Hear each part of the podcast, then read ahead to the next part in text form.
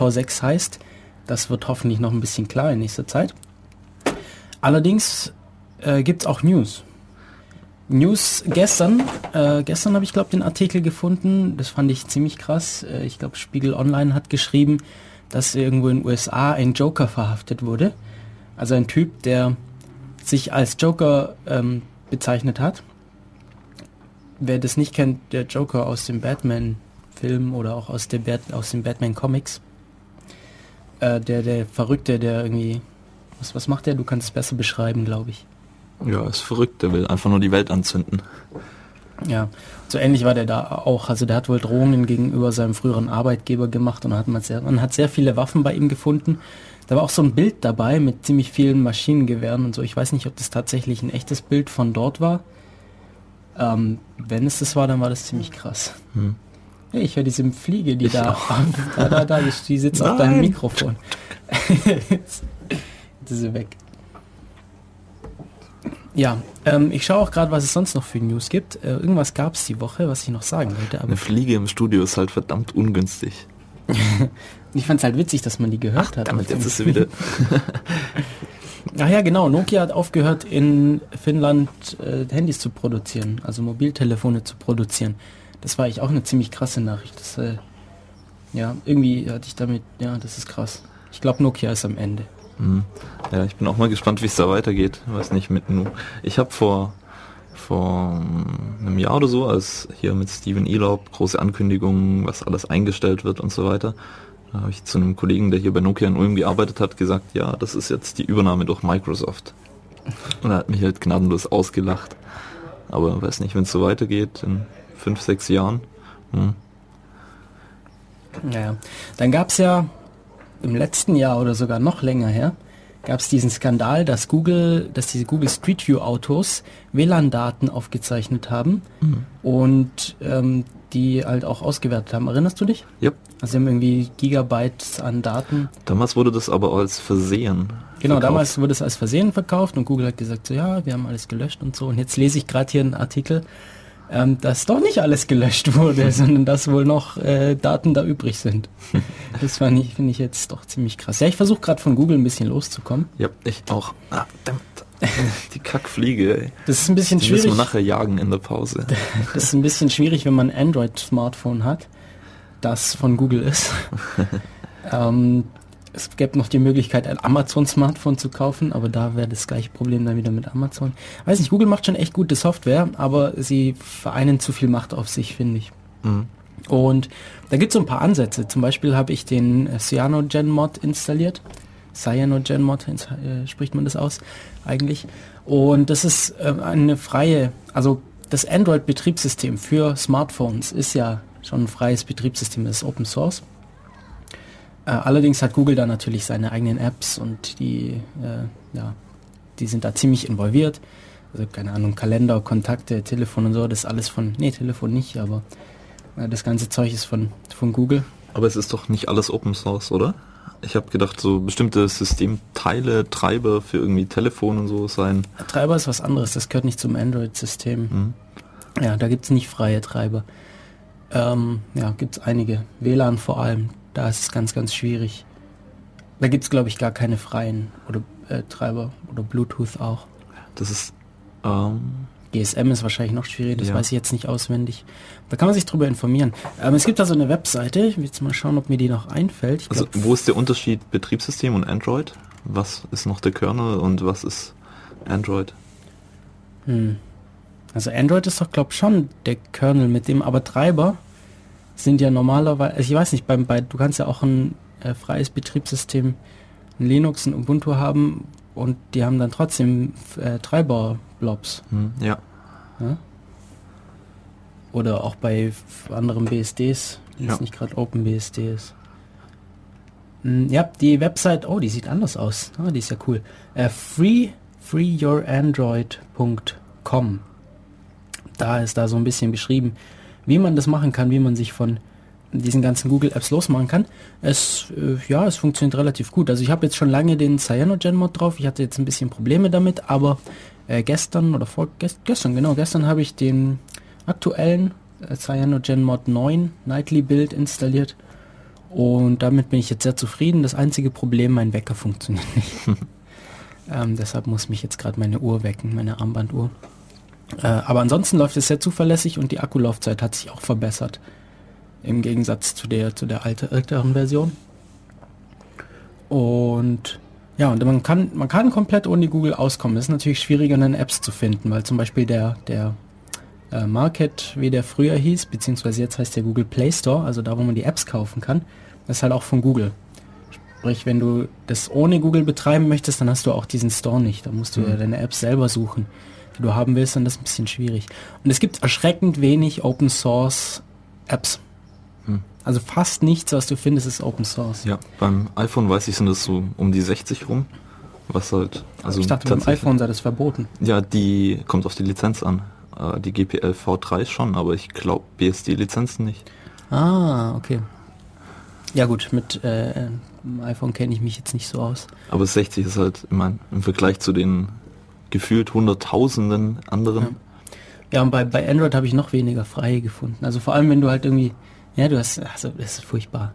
Es gibt irgendwie einen freien Kalender und äh, unfreie gibt es irgendwie 30.000. Mhm. Bei Android gibt es ja noch mehr Applikationen, weil da gibt es ja keinen so einen Review-Prozess oder so, sondern da stellst du die einfach ein und da ist die drin und entsprechend viele gibt es auch. Wir können uns hier schnell anschauen, gell? Eigentlich sollte man sich so gegenüber sitzen. Vielleicht soll ich darüber wandern. Ähm, irgendwas wollte, ach genau, free, freeyourandroid.com. Äh, da ist es ganz schön beschrieben, was man machen kann.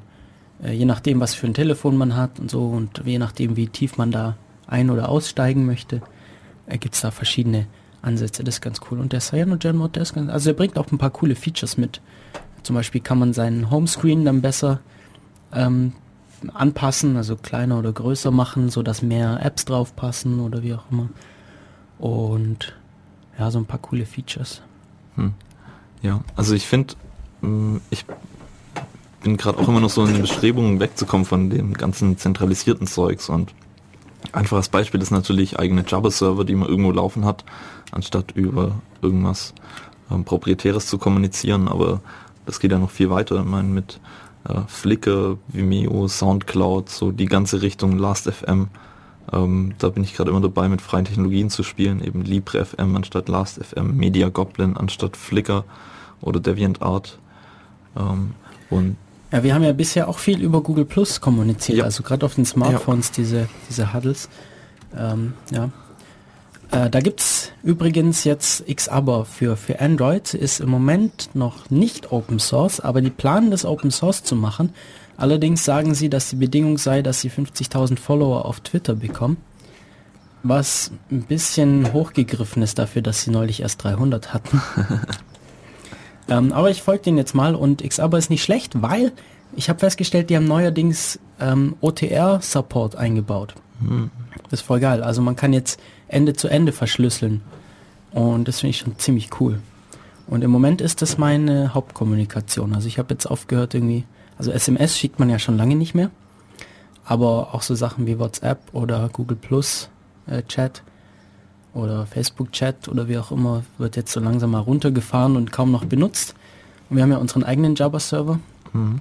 Und das ist eigentlich echt cool, weil da kannst du, da weißt du dann, dass niemand irgendwie dein Zeug mitliest. Ja, das ist schon voll gut. Und bei RSS-Feeds geht es mir im Moment noch so, dass ich da noch was suche. Das was, ist bei was mir benutzen noch, du da gerade? Äh, Google Reader mhm. und halt ähm, dann angezapft über die API irgendwelche ja, anderen Clients. Ich benutze Tab2, aber das ist auch nicht offen. Hm. Vielleicht gibt es vielleicht gibt es für, für das iPhone auch, das ist eigentlich ganz cool. Da kannst du so deine Streams so zusammenbasteln, wie du sie haben willst. Okay. Kannst sie auch mergen, wenn du willst. Ich benutze es, um Nachrichten und so zu lesen hm. Blogs. Kann ich das mal zeigen hier? Ah, nee, komm, das ist blöd im Radio. ja, wie ist es dann? Du hast ja im Moment ein iPhone. Ja, genau. Wenn du sagst, du möchtest weg von so zentralisierten Technologien, heißt es dann auch, dass du mittel- bis langfristig vom iPhone weggehst? Ähm, ich denke schon. Also was mich auch, also es gibt ja jetzt hier immer wieder die Google Classes, die Spekulationen darum und ich, also wäre noch so ein Grund wegzugehen vom iPhone zu, zumindest erstmal. Ich glaube nicht, dass die in den in der Brille an sich so einen krassen Prozessor drin haben, der all das, all die Informationen verarbeiten kann. ähm, die da anfallen. Ich denke eher, dass das eine Android-App sein wird, über die kommuniziert wird. Da bin ich auch mal gespannt, was daraus wird. Und ich glaube, das kann schon ziemlich cool werden. Zumindest anfangs kann man gut vorstellen, dass die da nur was für Android haben. Mhm. Ja, wobei es ist Google. Hm. Würde mich auch nicht wundern, wenn die für alle Major-Systeme irgendwas haben. So, weiß nicht, bei Google Plus beim Start war das so, da gab es halt instantly eine iPhone-App und das wundert keinen mehr. Natürlich ist Google, natürlich gibt es eine iPhone-App zum Start, ja, ganz klar. Und Facebook braucht halt ewig. Aber es gab lang keine iPad-App. Ja, das stimmt. Mhm. Jo, schauen wir mal, was sonst noch Neues gibt. Apple wollte bei Twitter einsteigen. Okay, das habe ich irgendwie vollkommen verpasst. Naja, gelang es denen aber nicht. Äh, ich, ich scanne mal so ein bisschen über die Überschriften der letzten Woche, aber da habe ich jetzt nichts irgendwie so super Neues. Irgendwas war noch. Äh, ach, wir haben einen neuen Staatstrojaner. Genau, das habe ich noch gar nicht gelesen. Aber was der hat, der hat ein Rootkit für Mac OS X. Mhm. Hast du das gelesen? Nee. Haben noch nicht mitbekommen. Ähm, wieso ist das so groß hier? Ah, jetzt ist wieder normal. Und na, Moment. Wo sind wir jetzt? An, von der Antivirenfirma Dr. Web. Nee, Moment, die Rust. Naja, okay. Äh, ja.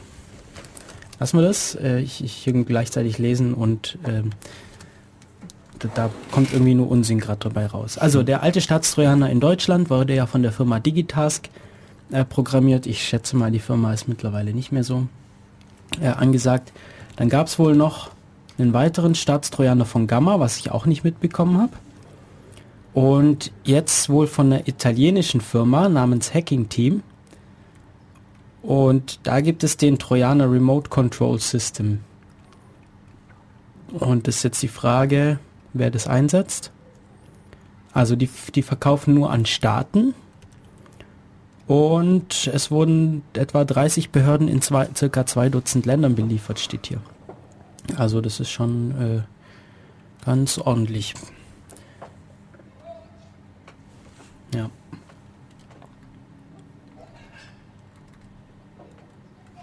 Gut. Ich habe auch noch Musik mitgebracht. Mhm. Nämlich äh, habe ich in, vor einiger Zeit festgestellt, dass Jamendo jetzt endlich einen Jazz-Radio-Channel hat. Also es gab ja bei Jamendo, jamendo.com, freie Musik und so. Äh, da gab es immer so äh, Radio-Channels oder gibt es immer noch. Und da gab es halt so Rock und Pop und Klassik, glaube ich, noch. Nee, Klassik leider auch nicht. Das wäre auch cool. Das fehlt mir noch. Äh, können wir eigentlich mal nachschauen, was da für Radios gibt. Jamendo.com ist es. Übrigens, falls ihr tolle freie Musik habt, die äh, cool ist, dann wäre das voll toll, wenn ihr uns das sagen könntest. Also wir freuen uns immer drüber, über äh, gute, neue, freie Musik. Frei in dem Sinne, dass sie eine Lizenz hat, die es erlaubt, die Musik weiter zu verwenden und nach Möglichkeit auch noch weiter zu verarbeiten und neu und, und auf jeden Fall weiter zu verbreiten. So, und an Radio-Channels gibt es das Launch Radio, Rock, Electronic, Hip-Hop, World, das jetzt auch neu ist. Jazz, ah, es gibt Klassik, das ist jetzt vollkommen neu. Classical Radio, Pop und Songwriting. Ha, voll gut, ich werde heute Nachmittag Klassikradio hören. Ähm, genau. Und da gab es jetzt lang Jazzradio und da habe ich ein paar coole Bands gefunden. Weil ich höre sehr gerne Jazz. Und da habe ich ein paar coole freie Bands gefunden. Und als erstes hören wir uns da LR60 and the Mood, nee, and Mr. Mood heißt es. Äh, ja. Eine ne ganz coole Band, die muss ich jetzt nur noch hier finden auf meinem Telefon. Äh, so lange wollte ich euch aber noch was anderes erzählen. Ach genau, ihr könnt, euch, ihr könnt uns natürlich hier im Studio auch erreichen, also ihr könnt hier mitmachen bei der Sendung, wenn ihr wollt. Wir haben zum Beispiel eine Telefonnummer, die mich jetzt hier vorlesen darf. Ja genau, die steht da oben. Ach, die kannst du nicht lesen. Gut, ich kann sie auswendig. Das ist nämlich die 0731 938 6299. Also nochmal zum Mitschreiben 0731 für Ulm. Äh, 938 6299 ist unser Telefon hier direkt im Studio. Wenn ihr uns anrufen wollt, bisschen länger klingeln lassen, weil ähm, wir sind hier nur zu zweit. Wir können während der Sendung ganz schwer rangehen. Dann falls ihr nicht unbedingt gleich äh, hier mit uns reden wollt, auch nicht so schlimm. Wir sind auch im Chat. Da ist gerade noch nicht so viel los. Es gibt den Channel Raute Dev Radio auf dem IRC-Server irc.in-olm.de. Ich habe Minus gesagt, das heißt Bindestrich, habe ich mir neulich sagen lassen. Und dann gibt es natürlich auch noch Twitter. Äh, da muss ich mal schauen, ob ich da noch reingucke. Auf Twitter sind wir at dev-radio. Und fällt dir noch was ein? E-Mail gibt es noch, aber die wird uns wahrscheinlich während der Sendung nicht mehr erreichen.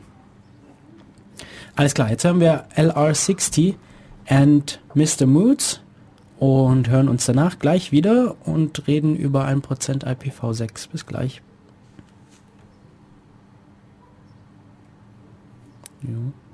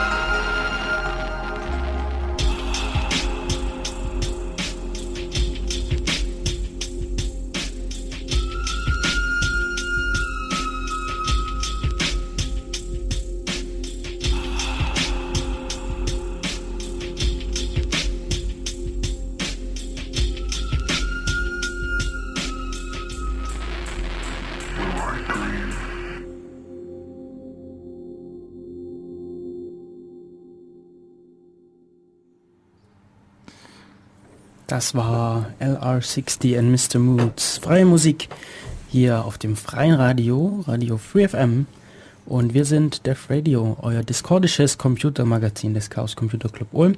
Mit heute mal wieder einem technischen Thema. Was war letztes Mal unser Thema? Mm, Interesting Projects, oder? Stimmt, stimmt. Äh, Spannendes aus dem Web hatten wir da gemacht, ja. Und heute reden wir über ein bisschen IPv6.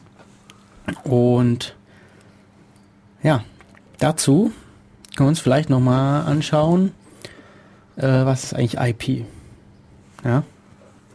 IP braucht man fürs Internet. Wie so viele andere Sachen. Und IP ist eine Schicht des, äh, des ja, dieses Schichtenmodells.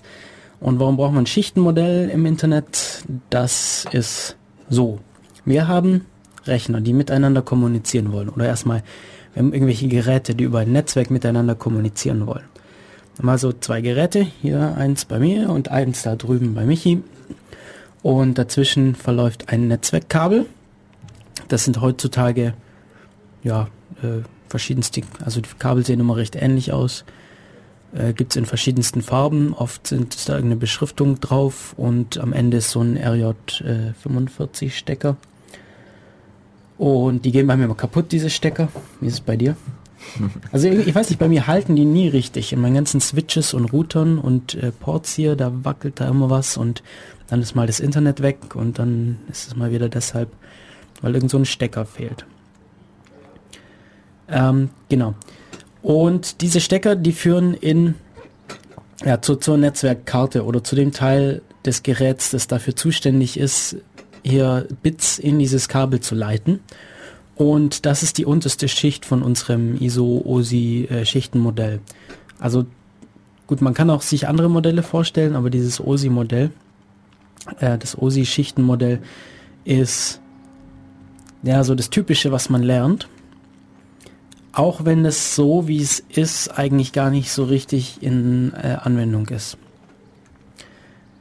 Ich äh, bin hier gerade auf der englischen Wikipedia-Seite. Ich wollte eigentlich mal auf die deutsche schauen. Ja, also folgendes, wie gesagt, die unterste Schicht ist eben äh, die physikalische Schicht, die einfach dafür zuständig ist, Bits tatsächlich auf die Leitung zu legen. Ne? Und warum haben wir da jetzt mehrere Schichten?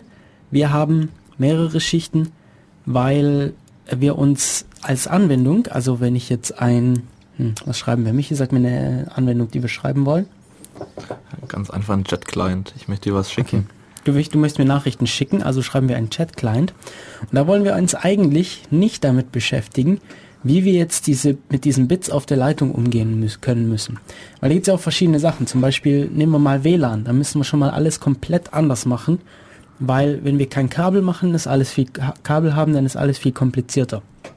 Oder es gibt ja nicht nur unsere ganz normalen Twisted Pair Ethernet Kabel, wie wir sie normal haben, sondern früher gab es ja zum Beispiel äh, diese Koax-Kabel. Dicke, fette, äh, gelbe Kabel, wo man äh, reinbohren musste, um da eine, eine Verbindung dazu zu kriegen. Und da mussten am Ende Widerstände hin und so, damit es überhaupt funktioniert. Und da waren dann mehrere Geräte, also viele Geräte an einem Kabel angeschlossen. Im Moment haben wir zwei, nämlich ein Kommunikationspartner, andere Kommunikationspartner. Das macht vieles einfacher. Äh, das war bei diesem, bei diesem Koax-Kabel nicht so.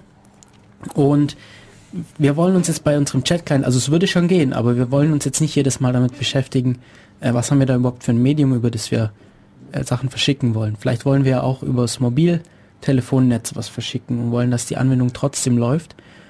Und deshalb gibt's dafür alles schon Implementierungen und diese Bit-Übertragungsschicht, die unterste, die physikalische, die kümmert sich darum, dass das passt. Ja, äh, da gibt's, ja, da, da geht, da, da steht eigentlich nur so drin, ja, wie werden Bits oder Bytes oder je nachdem, manchmal gibt es verschiedene ähm, Größen. Also ein Bit wäre eben ein so ein Informationsteil, was eben entweder den Zustand 0 oder 1 haben kann. Ähm, Byte meinen wir meistens 8 Bit, wobei das auch nicht immer so war.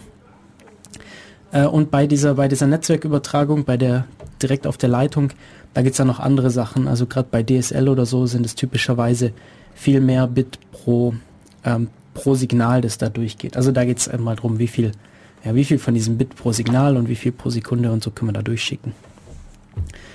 Äh, dann haben wir das abgeschlossen. Dann haben wir den Data Link Layer, also die Sicherungsschicht. Und ähm, da haben wir jetzt, wie, da, da geht es jetzt darum, wie kommunizieren zwei, äh, zwei benachbarte Geräte miteinander. Ja, da geht es jetzt darum, wie, wenn wir, also direkte Nachbarn, hm, also hier stehen jetzt zwei Laptops nebeneinander und noch zwei äh, andere Rechner in diesem Studio und die sind jetzt alle benachbart und die sind äh, alle an, dies, an dasselbe Netzwerk angeschlossen und wie kommunizieren die jetzt miteinander. Äh, darum wollen wir uns jetzt aber auch noch nicht kümmern, weil da haben wir immer noch wieder Unterschiede in der Technologie und ähm, da müssen wir uns jetzt noch drum kümmern, also was da passiert, da können auch mal Sachen verloren gehen, Pakete und so, und das sind auch alles Sachen, um die wir uns nicht kümmern wollen. Und ja, deshalb äh, wollen wir das nicht machen. Und darüber gibt es dann noch das IP. Also in diese, über diese, ja, in die Pakete dieser zweiten Schicht werden dann die IP-Schicht äh, eingepackt, das ist die Vermittlungsschicht und die kümmert sich jetzt dann schon darum, dass das, was ich verschicken will, auch tatsächlich beim richtigen Empfänger ankommt. Also wenn wir jetzt nicht nur hier im Studio uns unterhalten wollen, sondern nach, weiß nicht, in, in ein anderes Radiostudio nach Berlin was schicken wollen, dann wäre das diese Vermittlungsschicht des IP, das dafür sorgt, dass es auch dort ankommt. Und um diese Schicht wollen wir uns heute kümmern. Ähm, eigentlich ist auch wieder keine Schicht, mit der, um die wir uns kümmern wollen würden, wenn wir einen Chat-Client schreiben. Äh, aber wir schauen uns trotzdem diese Schicht heute an. Darüber kommen noch ein paar andere, nämlich noch äh, vier, ja, drei bis vier weitere Schichten. Die Transportschicht, die sich darum kümmern, kümmert, dass da äh, ja oder was passiert, wenn wenn Sachen verloren gehen, dass das nicht zu viel äh, Stau unterwegs äh, auftritt, also dass das Netzwerk nicht verstopft wird und so weiter und so fort. Beziehungsweise was passiert, wenn wenn Teile vom Netzwerk nicht erreichbar sind. Und darüber äh, geht es dann los mit äh, der Anwendung. Also keine Ahnung, sind wir gerade in einem Browser oder haben wir einen Chat? Nachrichten oder äh, was auch immer wir gerade so machen. Oder wollen wir uns per SSH auf einem anderen Server einloggen. Das ist dann die Anwendungsschicht, die sind dann weiter oben und die kann man in verschiedene Schichten noch aufteilen. Äh, typischerweise wird es als eine gesehen heutzutage. Ähm, weißt du, wie das mit den Implementierungen von dem Stack ist? Gibt es da viele verschiedene? Also die, hm, was es da gibt, weiß ich leider nicht, wie es da mit Unterschieden aussieht. Ich weiß, dass die BSD-Implementierung lange so eine Referenz war oder auch noch ist. Die BSD-Implementierung des, des TCP-IP-Stacks. Äh, aber wie viele verschiedene es da jetzt im Einsatz gibt, wie das die einzelnen Betriebssysteme machen, das weiß ich leider nicht. Ich denke schon, dass es da Unterschiede gibt. Mit Sicherheit. Ja, da kann man auch viel machen. Also wir haben jetzt gesagt, das sind jetzt alles so Schichten. Ja, wie läuft es dann, wie läuft es dann ab, wenn wir hier so eine Chat Nachricht schreiben, dann ich gebe die hier auf meiner Tastatur ein, sage meinem Programm, die möchte ich an Michi schicken und was passiert dann? Dann sind wir in der Anwendung. Die Anwendung, die packt das Ganze dann ein in ein sogenanntes Paket, diese Nachricht und er gibt es an die Transportschicht weiter. Die Transportschicht, die schaut ja, wie lang ist diese Nachricht, passt die überhaupt in ein so ein Paket, eventuell wird es in kleinere zerhackt und ähm, packt es dann wieder in eine Schicht weiter in ein neues Paket. Also das Paket, das sie hat, packt sie in ein weiteres Paket, nämlich ähm, in die Vermittlungsschicht in eben genau so ein IP-Paket. Ähm, und das IP-Paket wird dann wiederum in so ein Ethernet-Frame eingepackt, also auch wieder in ein anderes Paket. Und das wird dann als einzelne Bits, Bytes, Symbole oder was auch immer direkt über die Leitung übertragen. Und die einzelnen Zwischenstationen, also typischerweise ist da mehr als, äh, also typischerweise ist ja der Empfänger nicht direkt am Sender angeschlossen. Die einzelnen Zwischenstationen, die packen dann diese Pakete unterschiedlich tief wieder aus. Also die Untercity wird eigentlich immer wieder ausgepackt, das Ethernet-Frame äh, wird immer ausgepackt, wird geschaut, was da hin, wo muss es hin, wird es neu eingepackt und weitergeschickt. Und ähm, ja, aber meistens eben nicht alle diese, diese ineinander geschachtelten Pakete, sondern das äußerste oder vielleicht noch die zwei äußeren.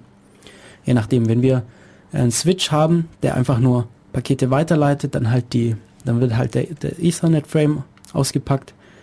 Äh, wenn wir dann Router haben, dann packt er es halt bis zum IP aus. Ja. Genau. Jetzt, was haben wir denn aktuell? Wir haben aktuell sind wir bei IP, dem Protokoll, also Internet Protocol Version 4. Also der Version 4. Und unser Thema soll ja um IPv6 gehen, also das Internetprotokoll Version 6. Ist die Frage, warum braucht man da überhaupt eine neue Version? Also warum können wir nicht, das alte, das Internet funktioniert ja. so wie es jetzt aktuell ist. Äh, allerdings nicht mehr so lange. Also, ja, so wie es jetzt ist vielleicht schon, aber bald sind wir am Punkt angekommen, wo keine weiteren äh, Geräte mehr ins Internet können, weil einfach die Adressen ausgehen. IP ist nämlich dafür zuständig, weltweit eindeutig Adressen an Geräte zu verteilen, damit wenn ich was an Michis Rechner schicken möchte, ähm, ja, damit ich den auch eindeutig adressieren kann, damit es nicht irgendwo in, weiß nicht, auf einem Rechner auf in, in Indien rauskommt, sondern damit es auch auf äh, Michis Laptop rauskommt. Deshalb brauche ich eben seine eindeutige Adresse und diese Adressen sind im Internetprotokoll Version 4, sind die 32 Bit lang und da ist bald Schluss. Also gibt es einfach bald keine mehr. Wir können uns mal anschauen, ja, wie werden diese Adressen überhaupt verteilt. Äh, es gibt die IANA, die ähm, Internet, wie war das? Internet Assigned Numbers Authority. Ich kurz mal nachschauen, ob das die richtige Abkürzung war. IANA, I-A-N-A, genau, Internet Assigned Numbers Authority. Und die gibt diese IP-Adressen aus.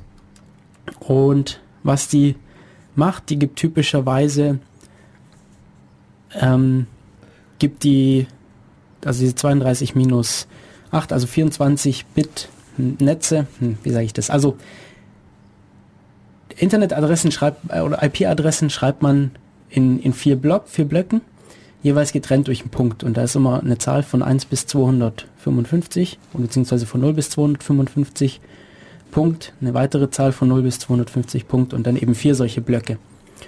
Und was die macht, die vergibt eben an ähm, RIRs. IRRs sind Registry, wie war das? Moment, da muss ich auch noch mal kurz nachschauen, wie die äh, Abkürzung hieß. Genau, Regional Internet Registries. Also da gibt es verschiedene auf der Welt, nicht so viele, äh, fünf, sechs oder so äh, gibt es da, die zuständig sind für irgendwie, es gibt eine für Afrika, für Europa, für Asien, ähm, USA oder beziehungsweise Amerika. Äh, da gibt es eben solche regionalen Internet Registries und an die vergibt die diese IP-Adressen und zwar meistens ist dann dieser erste Block von diesen vier eben fest und alle anderen, äh, alle IP-Adressen, die da eben beinhaltet sind, diesen kompletten Batzen bekommen die dann.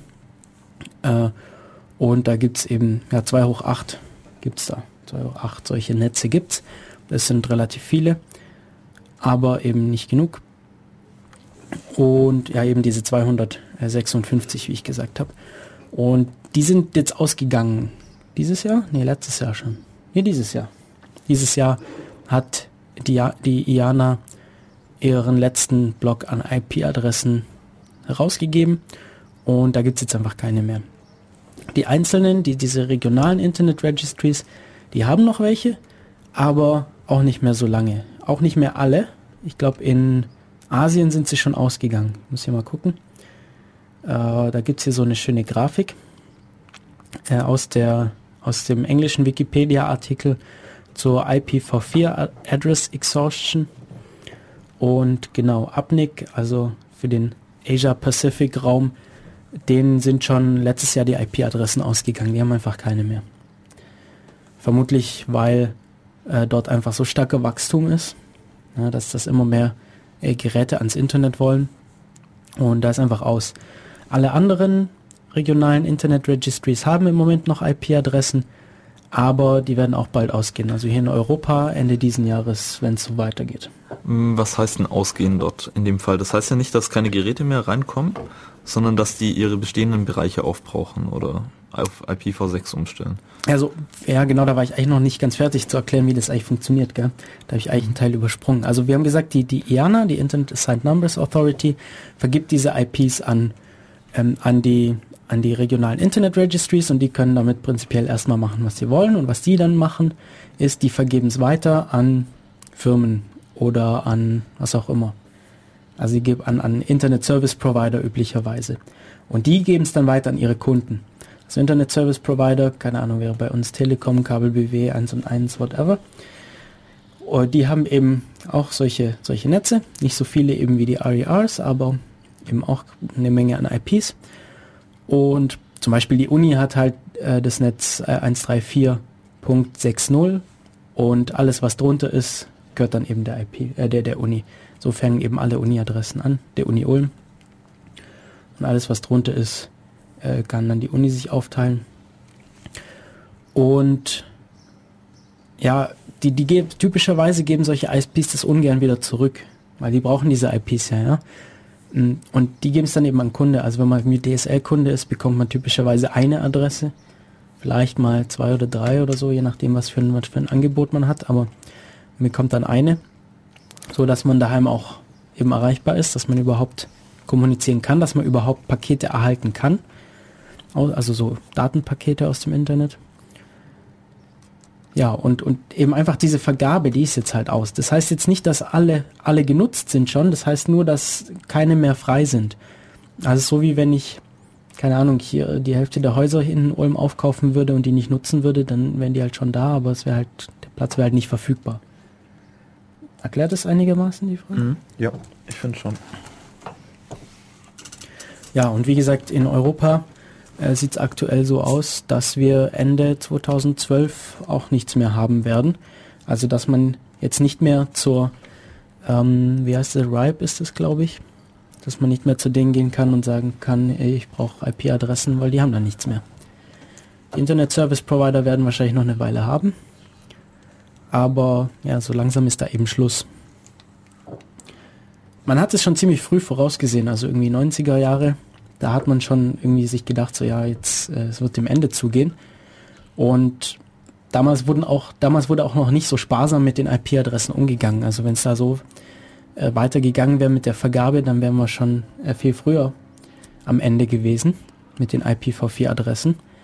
Aber als man das dann gemerkt hat, hat man immer mehr angefangen zu sparen. Zum Beispiel äh, wurden diese Netze früher eben nur in vier, fünf Bereiche eingeteilt. Also gerade diese was die IANA verteilt, war dann eben so ein Class A-Netz, nämlich eins mit ganz vielen IP-Adressen, nämlich 2 hoch äh, 24. Und dann gab es halt äh, weitere Klassen, B, C, D und wohin, bis wohin auch immer das ging, die wurden, das wurden dann halt immer kleinere Blöcke von weniger IP-Adressen, aber alles ziemlich verschwenderisch noch. Also gerade haben, weiß nicht, wenn man dann früher hingegangen ist und gesagt hat, ja, ich habe eine kleine Firma, da hat man vielleicht gleich so größeres Netz bekommen, was man vielleicht gar nicht gebraucht hat. Und äh, da hat man dann angefangen zu sparen und eben das genauer aufzuteilen. Und nicht mehr nur in diesen großen Blöcken, sondern auch ein, zwei, vier Adressen, also alle, äh, alle Vielfache von zwei zu vergeben. Und ja, so, so hat sich das jetzt ein bisschen herausgezögert. Ich habe ähm, ja, ich habe jede Menge Musik dabei. Ich glaube, wir hören noch mal ein bisschen was an. Mhm. Und da gibt es eine coole Band, nämlich äh, Triplexity. Ich höre die schon relativ lang. Kennst du die? Nope, das sagt mir nichts. Triplexity, ich höre die schon relativ lang. Die machen coole Musik und ich habe heute erst erfahren, dass es eine Band mit drei Mitgliedern ist, die sich aber noch nie gesehen haben. also eine virtuelle Band, die aber coole Musik machen und sie schreiben selbst auf ihrer Website, dass man die Musik schwer beschreiben kann. Also es ist mal Jazz, mal mehr Elektro, mal mehr Ambient. Ähm, coole Sache auf jeden Fall. Und da habe ich ein Album dabei. Wenn ich das gefunden habe, kann ich euch auch gleich sagen, wie das heißt. Ich habe sogar zwei Alben dabei. Aber was ich spiele, wäre Afro Blue. Genau, das ist nämlich eine Single. Afro Blue von Triplexity. Bis gleich.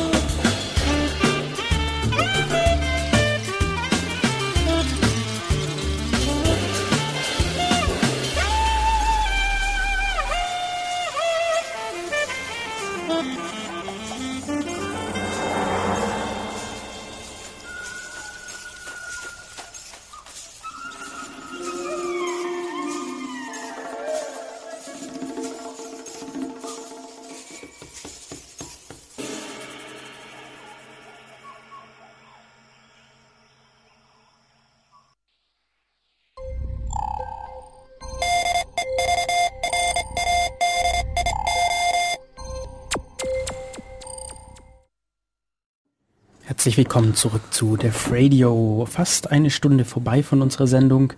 Äh, vielleicht Zeit, uns noch mal kurz vorzustellen, falls jemand später eingeschaltet hat. Ich bin Matu und mit mir im Studio ist Michi. Jawohl. Ja, bist noch da? Jawohl. Bist du sicher? bist du ganz sicher? Wir reden heute über ein bisschen IPv6, nämlich um genau zu sein, reden wir über 1% IPv6. Hm, Warum es 1% heißt, habe ich immer noch nicht erklärt, gell? Nee. Hm, Spannung, Spannung. Ähm, Was haben wir denn bisher so geredet? Wir haben uns ein bisschen darüber unterhalten, was IP überhaupt ist. Nämlich ist IP dafür zuständig, Pakete, also dafür zu sorgen, dass Daten von einem Rechner zu einem anderen kommen. Da sind noch ganz viele andere Protokolle daran beteiligt. Wir haben gesagt, es gibt noch drunter mehrere Schichten, nämlich zum Beispiel das Ethernet, ja, das dafür zuständig ist, dass ein Paket von einem Rechner oder von einem Gerät zu einem benachbarten Gerät kommt. Und äh, arg mehr kann das nicht. Das ist auch nicht ähm, ja, arg unabhängig von dem Medium, das wir benutzen. Und darunter ist dann noch die tatsächliche Übertragung über das Kabel oder über die Luft bei WLAN, wie auch immer. Ähm, und IP ist das erste Protokoll, das eben unabhängig ist davon, wie tatsächlich, äh, welches Medium wir benutzen. Also ob wir WLAN haben oder ob wir Kabel haben, äh, Ethernet oder ob wir vielleicht Mobilkommunikation äh, Kommunikation machen, wie auch immer. Genau, IP ist davon unabhängig und funktioniert über alle diese Sachen. Und darüber gibt es dann noch ein paar andere äh, ja, Protokolle, die beteiligt sind, weil IP alleine reicht nicht. Bei IP können auch mal, weiß nicht, Pakete verloren gehen oder so, da kümmert sich IP nicht groß drum. Aber es kümmert sich auch nicht drum, was passiert, wenn zu viel Verkehr da ist oder wenn äh, Teile des Netzwerks nicht erreichbar sind. Das können wir alles mit einem IP nicht betrachten. Deshalb gibt es da drüber noch Protokolle, die sich dann darum kümmern. Da wäre TCP oder UDP zu nennen. Und ganz oben sind dann die Anwendungen äh, HTTP für Webseiten, äh, SSH, SSL. Ja. Und ja, im Moment es wird hauptsächlich das IP-Protokoll Version 4 verwendet. Und wir haben uns jetzt schon ausführlich darüber unterhalten, warum äh, wir jetzt ein neues, neue Version des Protokolls brauchen, nämlich IP-Version 6 soll jetzt dann oder wird eingeführt. Also das ist schon, es ist, es ist fertig, um benutzt zu werden, aber es wird halt kaum noch benutzt. Und ja, da sind wir jetzt bei diesen 1%, nämlich im Moment ist IP, also der weltweite Verkehr an IPv6-Paketen ist wohl im Moment noch so bei 1% grob. Äh, deshalb habe ich die Sendung 1% IPv6 genannt. Ja, wir haben gesagt, äh, die Adressen sind zu Ende. Also die IANA, die Internet Assigned Numbers Authority, die sich darum kümmert, also die alle IP-Adressen einmal hatte und die dann weitervergeben hat an andere, die hat jetzt keine mehr. Und die äh, RIRs, also die Regional Internet Registries, die für Europa, Asien, äh, Amerika und so weiter verantwortlich sind, die haben meistens noch welche, aber nicht mehr alle. Also zum Beispiel in Asien sind sie schon ausgegangen im vergangenen Jahr. Die IANA seit, hat seit diesem Jahr keine mehr. Und in Europa werden sie voraussichtlich Ende 2012, also Ende diesen Jahres noch ausgehen. Dann wird es keine neuen mehr, neuen IP-Adressen mehr geben, neuen IPv4-Adressen mehr geben, die man verteilen kann. Und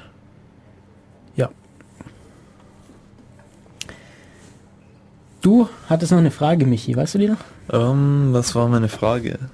Du hast was, äh, du hast gefragt, wie das mit diesen, wie das mit diesen Blöcken ist. äh, Ach genau, wieso sind das 2 hoch 24? Ja, vielleicht habe ich, also es gibt da unterschiedliche äh, Schreib oder was heißt unterschiedliche Schreibweisen. Die Schreibweise ist ein bisschen anders als äh, das, was ich vorhin gesagt habe. Vielleicht hatte ich das verwirrt möglicherweise, weiß Mhm. ich nicht genau. Also ich habe ja schon gesagt, es gibt diese Blöcke und wenn wir das aufteilen, dann haben wir eben diese vier 8-Bit-Blöcke, so dass wir, so dass die Adresse am Ende 32 Bit lang ist. Und zum Beispiel ähm, hättest du jetzt alle IP-Adressen, die mit 1, 2, ja, blödes Beispiel, ja doch 1, 2, 3 anfangen. Ja? ja? Du hast alle IP-Adressen, die mit 1, 2, 3 anfangen.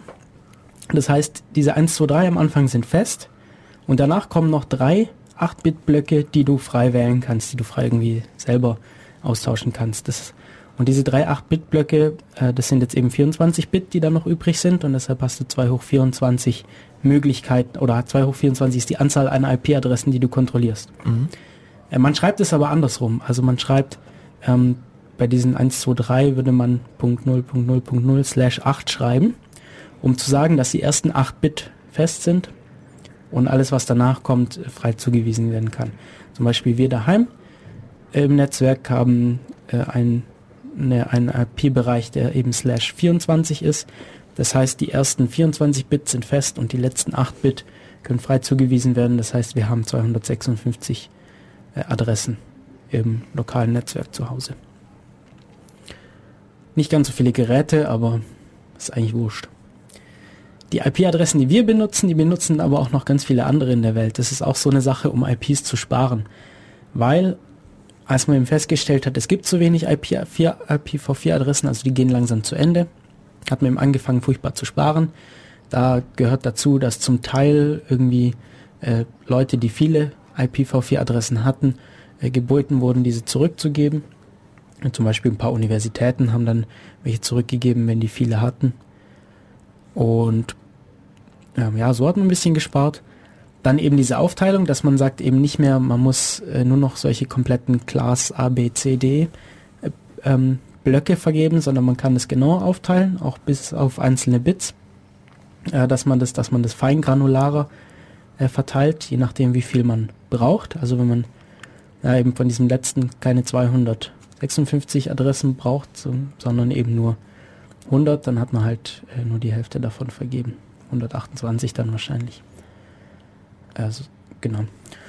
Und äh, ein und was auch viel zum Sparen beigetragen hat, war das sogenannte NAT, äh, also Net Network Address Translation, was eigentlich jeder, der daheim einen Internetanschluss hat, macht. Also so ziemlich jeder. Nämlich, wir haben ja mehrere Rechner bei uns daheim. Ich kann mal hier von unserer Wiki reden wieder. Mhm. Äh, wir haben einige Rechner daheim und kriegen aber von unserem Internet Service Provider, von dem wir Internet bekommen, kriegen wir nur eine einzige IP.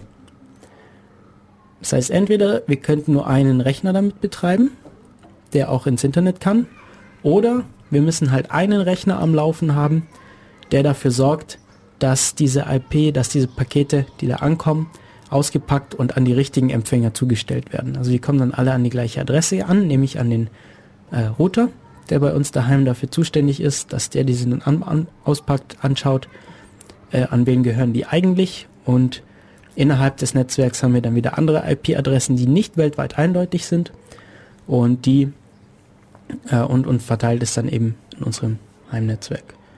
Und da gibt es so typische Adressbereiche, die äh, für solche Zwecke wiederverwendet werden. Das wäre 192.168 äh, slash 16 dann. Die sind typischerweise eben nicht weltweit eindeutig, sondern da gibt es mehrere von und ähm, die erreicht man jetzt auch im Internet nicht so, weil eben die meisten Leute die daheim benutzen, gerade für diese Network Address Translation. Oder was auch gibt, ist äh, 10, ich weiß nicht, ob es 10.0 ist, aber ich glaube 10, ich glaube 10 slash 8 oder so. Mm, aber es gibt ja dann irgendwo ein, eine global erreichbare IP, 192, 168, whatever. Weiß ich nicht, ob es das gibt. Hm. Wie finden wir das raus? Das ist ein bisschen schwierig raus. Könnten doch bestimmt nachschauen bei der IANA, wem dieser Block zugewiesen wurde, oder? Stimmt, das können wir eigentlich machen, ob sowas geht. Äh, gucken wir mal. Was, ob wir die IANA, IANA.org gibt's. So ganz viele von diesen Geo-IP-Databases, die dir irgendwie sagen, wo, wo sich diese IP jetzt gerade mit wahrscheinlich mit einer hohen Wahrscheinlichkeit auffällt, arbeiten halt so, dass die nachschauen, aha, Uni Ulm 134 60 16 und ähm, dann halt sagen, ja, das ist ein Ulm höchstwahrscheinlich, wenn der von der IP auskommt. Ähm, ja. Keine Ahnung, was diese Website mir hier sagen möchte. Ich habe hier so eine Website voll mit Buchstaben und Zahlen. Ähm, die glaube ich nicht, das ist, wonach ich gesucht habe. Ja, weißt du, wie man sowas findet? Hm, nö, hätte ich jetzt, weiß nicht, bei der IANA irgendwo mal nachgeschaut, sowas die Richtung. Ich kann ja mal nach der äh, IP im Internet suchen, also der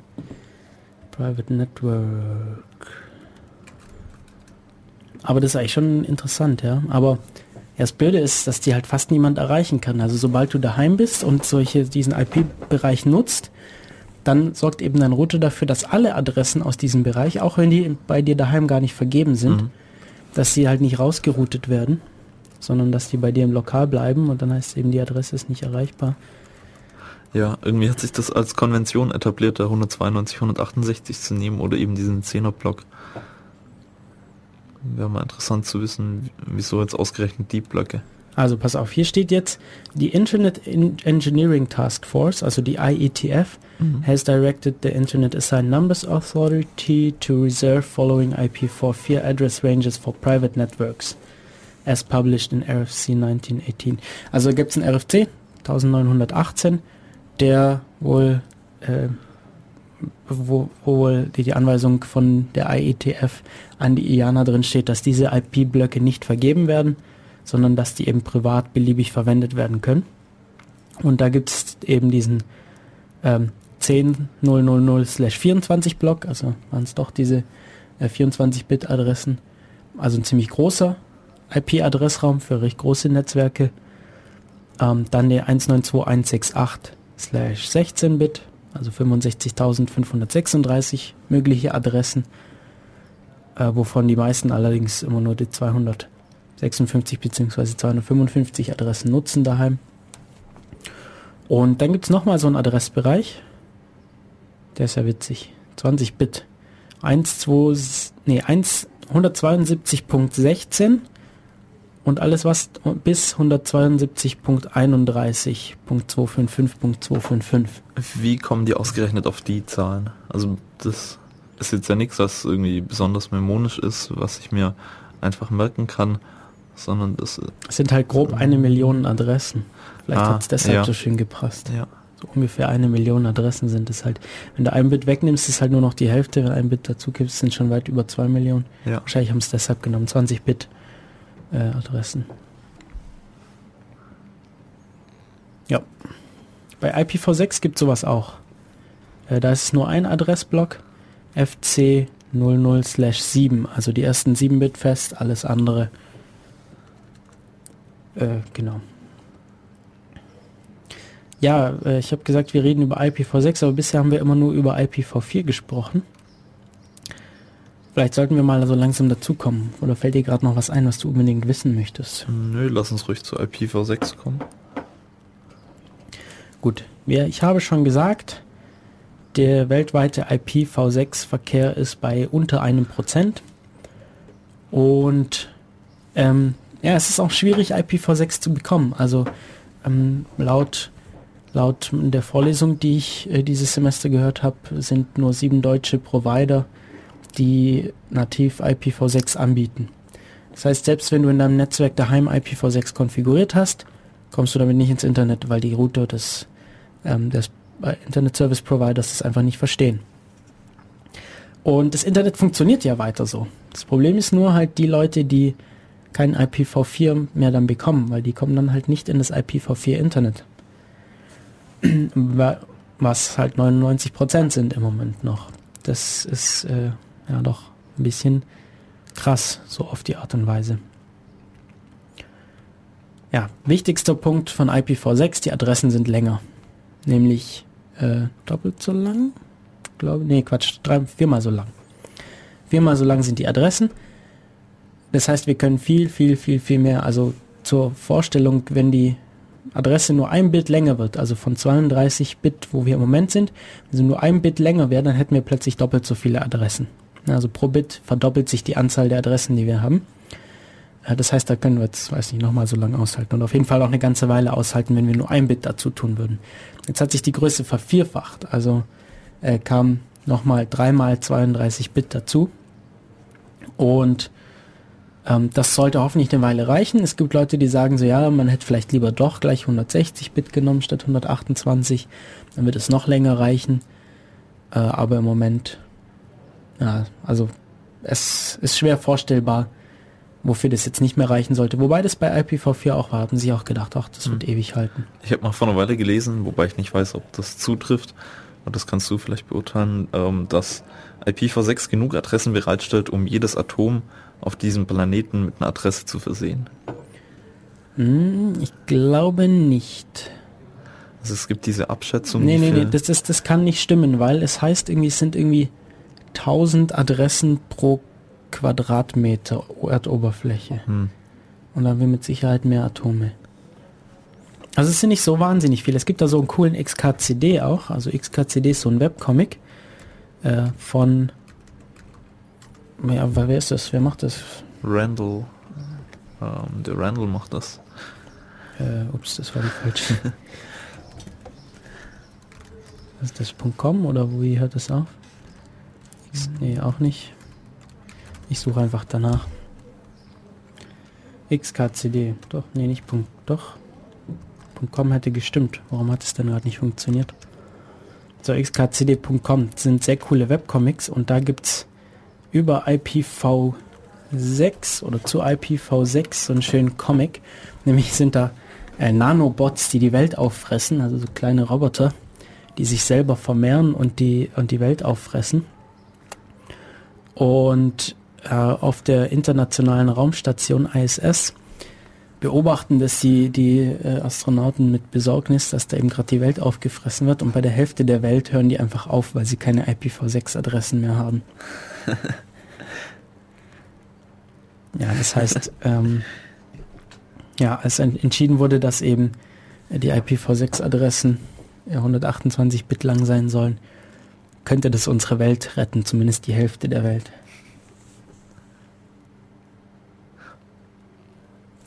Ja, genau. Ähm, das war die, war die Sache, mit wie vielen es gibt. Ja, und dann gab es natürlich noch ein paar andere Sachen. Man wollte in dem Zug natürlich gleich ein paar andere Sachen verbessern, weil man musste ja sowieso schon das Protokoll ändern auf eine andere Version und umimplementieren. Also hatten sich gedacht, verbessert man noch andere Dinge. Zum Beispiel wollte man, dass die Router nicht mehr so viel Arbeit haben und ähm, Routing-Tabellen nicht mehr so groß sind. Was heißt das? Im Moment funktioniert es so, wenn so ein Paket beim Router ankommt, dann schaut ihr eine Tabelle nach, an wen muss er das weiterschicken, damit es letztendlich am Ziel ankommt. Und das sind zum Teil recht große Tabellen und das wollte man so ein bisschen äh, effizienter gestalten, dass die Tabellen da nicht so groß sind und die Router da schneller arbeiten können. Man wollte das Protokoll einfacher machen, weil IPv6 doch so ein paar Sachen hat, die ein bisschen kompliziert sind, ähm, wo man wo sich jetzt im, im, im Nachhinein noch herausgestellt hat, ja, das war nicht ganz so äh, optimal. Dann hat IPv6 Security mit eingebaut, das ist ganz interessant. Äh, also bessere Security wollte man da haben. Weil im Moment ist so, da wird halt das Paket im Internet rumgeschickt und ähm, jeder, überall wo das vorbeikommt, der kann das halt lesen oder kann auch nicht nachvollziehen, äh, von wem das wirklich kommt. Also Michi könnte jetzt zum Beispiel Adressen fälschen, Absenderadressen fälschen und behaupten, es würde von einem Rechner aus, weiß nicht wo kommen, aus äh, Japan. Und man könnte das nicht nachprüfen.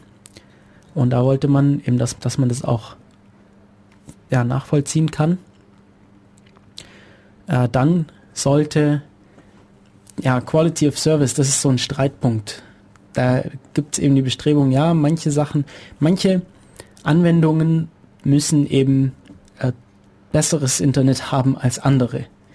Zum Beispiel, wenn man irgendwie Multimedia-Streams hat, dann ist es eben schlecht, wenn die Pakete äh, oder wenn manche Pakete da verloren gehen oder äh, später ankommen oder in der falschen, falschen Reihenfolge ankommen, weil ja, dann ist halt, wenn man da gerade, wenn man sich das mit dem Multimedia, keine Ahnung, gerade Video schaut oder Audio hört, dann ist halt schlecht, äh, wenn das da falsch ist. Oder wenn man telefoniert, dann ist halt auch schlecht, wenn da, weiß nicht, zwei Sekunden, wenn es zwei Sekunden braucht, bis der Ton von mir bis zu meinem Gesprächspartner kommt, weil dann ist kein gescheites Gespräch mehr möglich.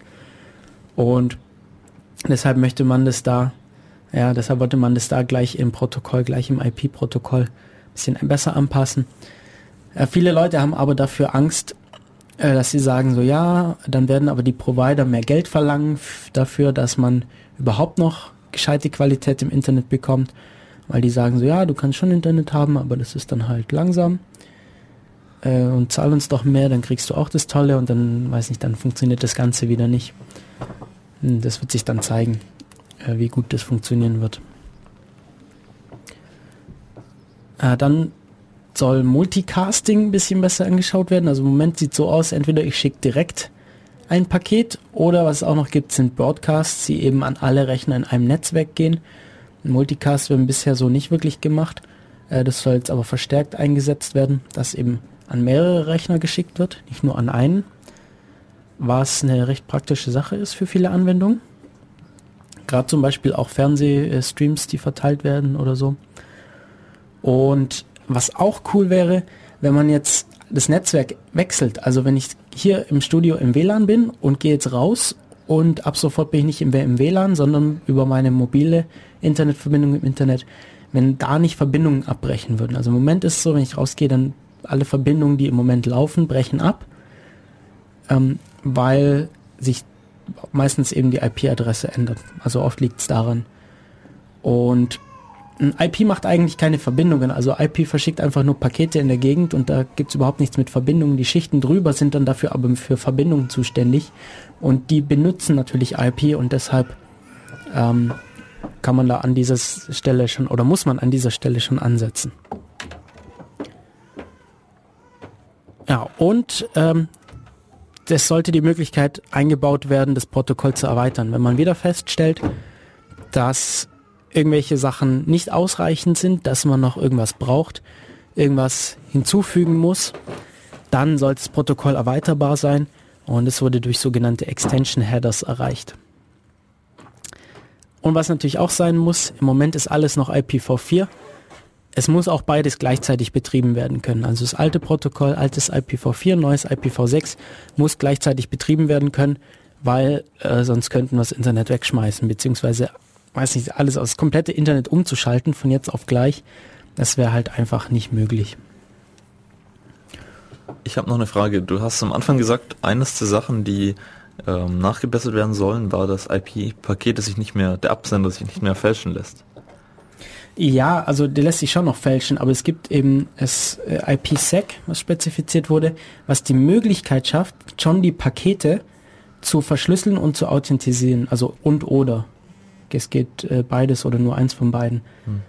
Und das ist halt dann schon auf IP-Ebene möglich. Bisher hat man das immer in höheren Schichten gemacht. Also es ist HSSL, äh, VPNs waren bisher alle auf höheren Schichten. Jetzt soll das schon auf IP-Ebene sein. Hm, ja, ist vielleicht keine schlechte Idee für die Effizienz. Frage beantwortet? Jawohl. Okay, schauen wir uns mal Unterschiede an. Äh, ein interessanter Unterschied, früher hießen die Pakete gar nicht Pakete bei IP, also vor allem nicht bei IPv4, sondern ähm, Datagramme. Ja, also bei IPv4 hieß so ein Paket eben Datagramm. Und wie sah so ein Datagramm aus? Äh, so ein Datagramm hat einen Header und hat dann die Daten, die dieses Paket transportiert. Das heißt, am Anfang kommen da so Informationen wie zum Beispiel welche Version des Protokolls haben wir. Das war halt die Version 4 dann immer. Ähm, ja, und dann gibt es halt so Sachen, was für ein Typ äh, von, von, von Payload haben wir da, was, wie, wie groß ist das Paket, das müssen wir wissen, weil der Rechner, der das empfängt, muss wissen, wann er aufhört, es zu lesen. Äh, was für, ja, dann haben wir so eine ID, irgendwelche Flags, die irgendwas, äh, die irgendwas sagen. Dann Fragment Offset, eine Time to Live. Time to Live war, ähm, wenn man ein Paket losschickt und es findet sein Ziel nicht, dann, wenn man eine Time to Live nicht hat, dann, dann ist es einfach ewig unterwegs. Ja? Dann wird's, läuft es irgendwie im Internet im Kreis und das möchte man nicht, weil das macht ja nur unnötig, äh, nutzt es die, also macht die Bandbreite kleiner, also verstopft halt das Internet. Und äh, deshalb sagt man, ja, wenn es nach einer bestimmten Zeit immer noch nicht angekommen ist, dann ist irgendwas schiefgegangen, dann vergessen wir das Paket einfach wieder. Und A Time to Live, im Moment ist es so realisiert, dass da so ein Zähler ist. Bei jedem Zwischenschritt wird er eben um eins runtergezählt und wenn er bei null angekommen ist, dann wird das Paket äh, gelöscht. Es verschwindet dann einfach. Ähm, dann haben wir eine Prüfsumme drin. Das ist auch recht interessant. De, ähm, da komme ich gleich nochmal drauf, was, wie es da auf, also Prüfsumme bisher war dafür da, ähm, zu schauen, stimmt der Header. Also es ist nur eine, nur eine Prüfsumme über den, über den Header dieser, dieses IP Datagramms. Und äh, dann sind noch Quelladresse, Zieladresse und eventuell Optionen drin. Und die Prüfsumme, die ist jetzt dafür zuständig, also der äh, Rechner, der das weiterleitet, der überprüft jedes Mal diese Prüfsumme und schaut, äh, sind diese Header vielleicht kaputt gegangen unterwegs. Also es kann passieren auf einem Kabel, wenn da irgendwie Störung drauf ist, dass ein, zwei, drei Bits äh, einfach falsch übertragen werden. Und in dem Fall müsste man das Paket dann eigentlich wegschmeißen, weil es eben nicht mehr stimmt, weil zum Beispiel, keine Ahnung, wenn sich jetzt die Zieladresse ändert, dann äh, bringt mir das Paket nichts mehr, weil am falschen Empfänger bringt es mir nichts, deshalb wurde diese Prüfsumme gemacht. Und da gibt es jetzt bei IPv6 doch viele Unterschiede, gerade in diese Prüfsumme. Eine Header-Prüfsumme gibt es nicht mehr bei IPv6. Weil IPv6 ist eigentlich ein äh, Protokoll, das, äh, das, das keine Garantien gibt. Ja? Ähm, wir, das, das Protokoll sagt, wir sind ein unzuver unzuverlässiger Dienst und dazu gehört auch, dass eventuell irgendwie kaputte Pakete am Empfänger ankommen oder Pakete woanders ankommen. Das können wir nicht garantieren und deshalb ist so eine Prüfsumme unnötig, was den großen Vorteil hat, dass Router das, die auch nicht mehr berechnen müssen. Also ähm, diese Zwischenschritte schneller gehen dadurch. Ja, das ist eine Änderung. Äh, überhaupt ist der Header kürzer, kürzer geworden. Also Quell- und Zieladresse sind natürlich immer noch drin, sind äh, jeweils 16 Bytes. Wie soll man jetzt 16? Ah ja doch, nee, 16 Bytes. Ja doch, stimmt. Bisher hatten wir äh, 4 Bytes. Jetzt haben wir 16 Bytes Quell- und Zieladresse, jeweils 16 Bytes. Und es sind aber deutlich weniger ähm, Header-Felder geworden. Die Version ist noch drin. Das sind die ersten paar äh, Byte. Äh, beziehungsweise, nee, wie alt ist, wie, wie breit ist die Version? Das sind 4 Bit sind das hier. Äh, da steht einfach die Version des Protokolls drin. Gut, die brauchen wir einfach, um das zu unterscheiden. Ähm, und dann kommt nicht so viel dran. Äh, ein Diff-Service, da weiß ich gerade nicht genau, was der macht. Flow-Label gibt's da drin. Ähm, das äh, gibt, das ist auch noch ja, ein kleiner Unterschied. Das gab's bisher äh, nicht. So ein Label, der es eventuell vereinfacht, äh, das Routing eventuell vereinfacht. Dann gibt's ein Längenfeld jetzt, kleiner Unterschied. Bisher war da die Gesamtlänge des Pakets und jetzt schreibt man da nicht mehr die Gesamtlänge des Pakets rein, sondern nur noch wie viel äh, die Länge von den Daten, die das Paket transportiert, also ohne diese Header oben. Und dann gibt's noch einen Next Header und ein Hop Limit. Hop Limit war dieses, wurde jetzt umbenannt, das war früher das Time to Live, also dieser Zähler, der sagt, ab wann, ab welchem Alter ein Paket nicht mehr gültig ist und verworfen werden soll. Und es war's schon. Also das äh, IP äh, Paket, äh, IPv6 Paket Header wurde, äh, wurde deutlich vereinfacht im Vergleich zu IPv4. Ja, ähm, es gibt noch die Möglichkeit, weitere Header einzufügen. Das war diese Erweiterbarkeit, die ich schon erwähnt hatte. Äh, also es gibt die Möglichkeit von Extension Headers. Dazu ist das Next Header Feld, das dann sagt, ja, es gibt noch weitere Header. Da gibt's aber gar nicht so viele. Da gibt's die Möglichkeit Hop-by-Hop-Options. Die werden von jedem äh, Zwischenknoten werden die betrachtet. Also äh, da gibt's zum Beispiel die Möglichkeit eines Jumbogramms. Im Moment gibt's da sonst nichts, soweit ich weiß. Äh, das sagt, dass, dass, dass man jetzt sehr große Pakete verschicken kann. Also bisher äh, waren Pakete eben nicht so groß, gab nur 65.000 und ein paar zerquetschte. Ähm, Bytes konnte man bisher verschicken damit. Äh, mit, jetzt können die bis zu äh, 4 Gigabyte groß werden. Ne, Moment, bisher das wären doch sogar 4 Gigabyte. Äh, wie viel war da bisher möglich? Mal kurz nachschauen. Ähm, wie groß das Feld war. Gesamtlänge sind 16 bis 18 sind 2. 4, das ist ja blöd angegeben hier. Äh, wie groß sind wir denn hier? Sind wir 32? Doch 16. Hm. Okay. Na jedenfalls kann man da jetzt äh, mit diesen mit diesen Extension Headers kann man jetzt Jumbogramme machen, die deutlich größer sind als ein normales Paket aufnehmen kann. Das braucht man vor allem, wenn man ähm, Netzwerke hat, die sehr schnell sind, die sehr große Bandbreite, sehr große Datenrate haben, dann braucht man sowas, weil man sonst diese Netzwerke gar nicht ausnutzen kann. Äh, dann gibt es Destination Options, also Optionen, die nur vom Empfänger zu betrachten sind. Da gibt es bisher noch keine. Und dann gibt es noch Routing Headers, die sich um äh, darum irgendwie beschäftigen, wie dieses Paket so zum Ziel geroutet wird. Äh, aber so arg viel gibt es da noch gar nicht an Erweiterungen. Aber es ist eben möglich, jederzeit ähm, weitere Extensions hinzuzufügen. Und ja, wenn das äh, irgendwie ein Teil des Internets nicht kann, dann muss halt irgendwie anders gemacht werden und das funktioniert dann trotzdem. Die IP-Adresse wird jetzt anders geschrieben. Bisher waren es ja diese vier Blöcke mit jeweils Zahlen von äh, 0 bzw. 1 bis 255 mit Punkten getrennt. Jetzt haben wir immer vier Ziffern, allerdings in Hexadezimal. Bisher wurde es dezimal notiert. Jetzt Hexadezimal notiert, getrennt mit Doppelpunkten. Also hier gibt es zum Beispiel das Beispiel äh, 2001 Doppelpunkt 0710 Doppelpunkt 0900 Doppelpunkt und so weiter und so fort. Eben hexadezimale Zahlen, deshalb kommen auch Buchstaben drin vor. Äh, und es gibt eine Kurzschreibweise. Wenn Nullen drin vorkommen, dann kann man die eben äh, weglassen. Und also zum, ja, also wenn, wenn viele Nullen hintereinander kommen, dann kann man die weglassen. Führende Nullen pro Block kann man weglassen.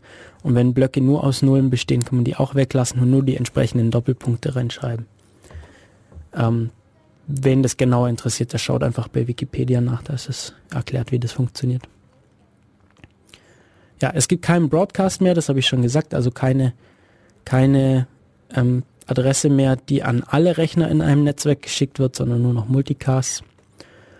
Und dann gibt es so ein paar spezielle Adressbereiche, zum Beispiel äh, Adressen, die mit, äh, die mit Nullen beginnen und dann kommt irgendwann 4Fs und danach kommt eine IPv4-Adresse.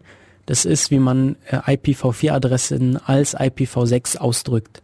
Also, ja, haben sich gedacht, das könnte man vielleicht noch brauchen, ähm, dass, dass die alten, dass man eben sofort eine, seine IPv6-Adresse kennt, wenn man schon eine IPv4-Adresse hat, dass man es direkt so ausdrücken kann. Ja. Das wird jetzt auch nicht so besonders sparsam vergeben, die Sache. Äh, da werden auch wieder ziemlich viele große Bereiche an die RIRs verteilt. Allerdings, wie gesagt, eigentlich haben wir genug davon von den IPv6-Adressen. Im Moment kann man sich nicht so vorstellen, dass die einem äh, so schnell ausgehen. So, ich würde sagen, wir machen noch mal kurz Pause und machen danach noch mal einen längeren letzten Block. Und äh, machen wir gleich noch mal einen dritten Künstler an Musik. Nämlich mehrere mitgebracht von heute. Und da gäbe es zum Beispiel Hungry Lucy. Die muss ich nur kurz wieder finden, weil es im Moment, ich habe heute keine CDs dabei. Äh, Hungry Lucy sind zwei Künstler aus USA, glaube ich, muss ich kurz gucken was ich mir dazu aufgeschrieben hatte. Es war ein Duo aus den USA und ja, die machen auch sehr schöne Musik. Da haben wir kurz rein und hören uns dann gleich wieder. Bis dann.